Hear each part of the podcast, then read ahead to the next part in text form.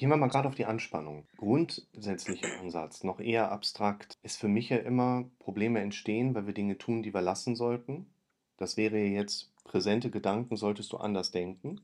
Wir tun Mhm. Dinge, die wir lassen sollten oder lassen noch Dinge, die wir aber tun sollten. Willkommen zum Podcast für mentale Gesundheit, Zufriedenheit und Wohlbefinden. Das heißt, eine Anspannung könnte das Resultat aus gedanklichen Mustern sein, aus Handlungsstrategien, aus Coping-Mechanismen, aus Skills, die du auf dein alltägliches Leben mit deinem lebensgeschichtlichen Hintergrund anwendest. Die Anspannung kann aber auch, ich sage jetzt mal, so eine Art Resthall oder Relikt von früher sein, wo du noch keine anderen Dinge dir antrainiert hast, die dahin dürfen. Und das Beispiel, was ich dir gerne noch mitgeben möchte, ich habe letzte Woche einen von unseren beiden Jungs mit ähm, Kumpel zum Fußballcamp gebracht und habe den an der Stelle abgegeben, wo auch wieder Corona-Hinweise waren, hier Virus und da. Und für mich, wir kennen das ja mittlerweile alles. Wir halten uns gerne an die Maßnahmen, wir kommen damit im Moment gut zurecht. Und dann war so aus dem Augenwinkel, habe ich gesehen, Nachverfolgung, Nachverfolgbarkeit. Und in dem Moment hatte ich so, bam, was ist denn eigentlich, wenn jetzt vor dem nächsten Urlaub ein Kind in Quarantäne muss? Diese Quarantänegefahr, die war irgendwie so gar nicht mehr in meinem Bewusstsein drin. Ich muss dann auch hingehen und fange an, Bilder im Kopf zu erstellen. Ich fange an, mir immer wieder einen Wecker wirklich auf dem Handy zu stellen, der mich alle halbe Stunde daran erinnert, denk an dieses Bild, was du erreichen möchtest, um nicht daran kleben zu bleiben, bevor du dich fürchtest, im Sinne von Quarantäne.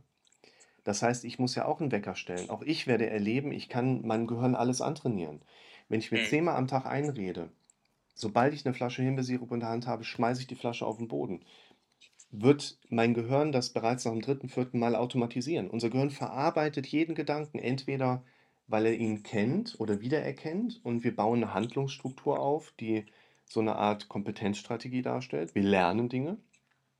Oder unser Gehirn bewertet automatisch und das dann meistens negativ, dramatisch und misserfolgsorientiert. Ganz wichtiger Punkt ist, wo ich gerade gesagt habe, ich stehe dann da und sage mir selber, was ist, wenn da einer in Quarantäne muss? Das ist so nicht passiert. Ich habe diese Befürchtung gehört, aber ich habe diese Befürchtung nicht ausgesprochen. Weder hier draußen noch hier drinnen.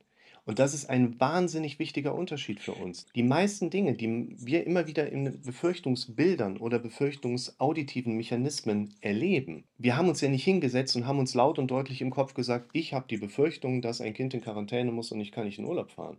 Ich setze mich ja nicht dahin und kreiere ein negatives Bild meiner Zukunft. Das sind Präsenzen, die wir mitbekommen. Wir hören sie, wir sehen sie, aber wir haben das Bild nicht gemacht. Wir haben das Ach nicht so, gesagt. okay. Du hast eine Befürchtung erlebt, die Mhm. hast du gehört, aber du hast sie ja nicht gesagt, aber du hast sie ja trotzdem gehört.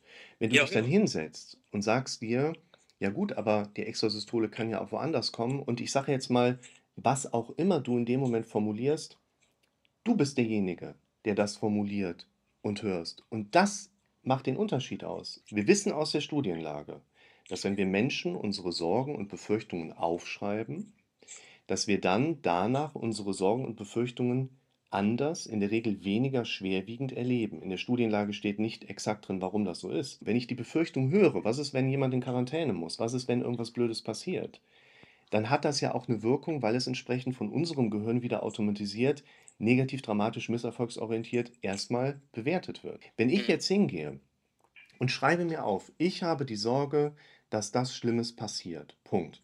Fun Fact am Rande: Wir können nichts aufschreiben, ohne es nicht auch vorher gesagt zu haben, mit der inneren Stimme. In aller Regel. Oder du Ja. sprichst sie aus. Und das macht den relevanten Unterschied, weil du jetzt nicht mehr derjenige bist, der passiv nur zuhört und zuschaut, was dein Gehirn, dein dramatisch denkendes Gehirn dir an der nächsten Befürchtung und Misserfolg vor Augen oder vors Ohr führt, sondern du bist derjenige, der aktiv im Handeln etwas macht und dadurch bekommst du eine andere Einstellung zu der gleichen Befürchtung, die du vorher noch erlebt hast. Und Genau. erlebst eine Entlastung. Also ist es, also ist es jetzt sinnvoll, diese Gedanken zu wiederholen und sie zu ändern oder sie zu ignorieren? Ich sage jetzt mal als eine der möglichen Übungsausprägungen, die man ganz konkret aufgreifen kann. Mitschreiben, was ganz konkret vorher da war. Ungefiltert, eins zu eins, die Rohware zu Papier bringen, was ich vorher gehört habe. Sie durchläuft dann aber diese Befürchtung nochmal meinen eigenen Mechanismus und ich muss ja Also es hilft dir auch, wenn du zu jemandem gehst und sagst, pass auf, ich habe gerade die und die Befürchtung im Kopf.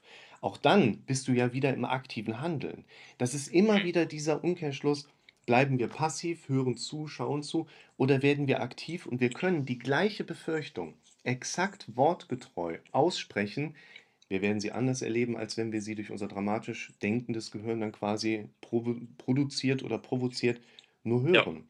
Und dann kommt im Prinzip das, was du gefragt hast, der nächste Schritt. Aus der anderen Perspektive heraus reagieren wir Menschen anders als wie vorher in einer gewissen Form der Hilflosigkeit mit Angst auf unsere Befürchtung. Wir sehen das dann, was wir gerade aufgeschrieben haben und denken uns, ich will aber nicht, dass das passiert. Ich erlebe eine andere Form von Stärke. Ich überlege, dass mein Kopf automatisch in Lösungsmöglichkeiten reingeht. Ich verlasse das problemorientierte Denken, was häufig mit passiv zu tun hat, und werde aktiv und kann dadurch überhaupt erst ins lösungsorientierte Denken kommen.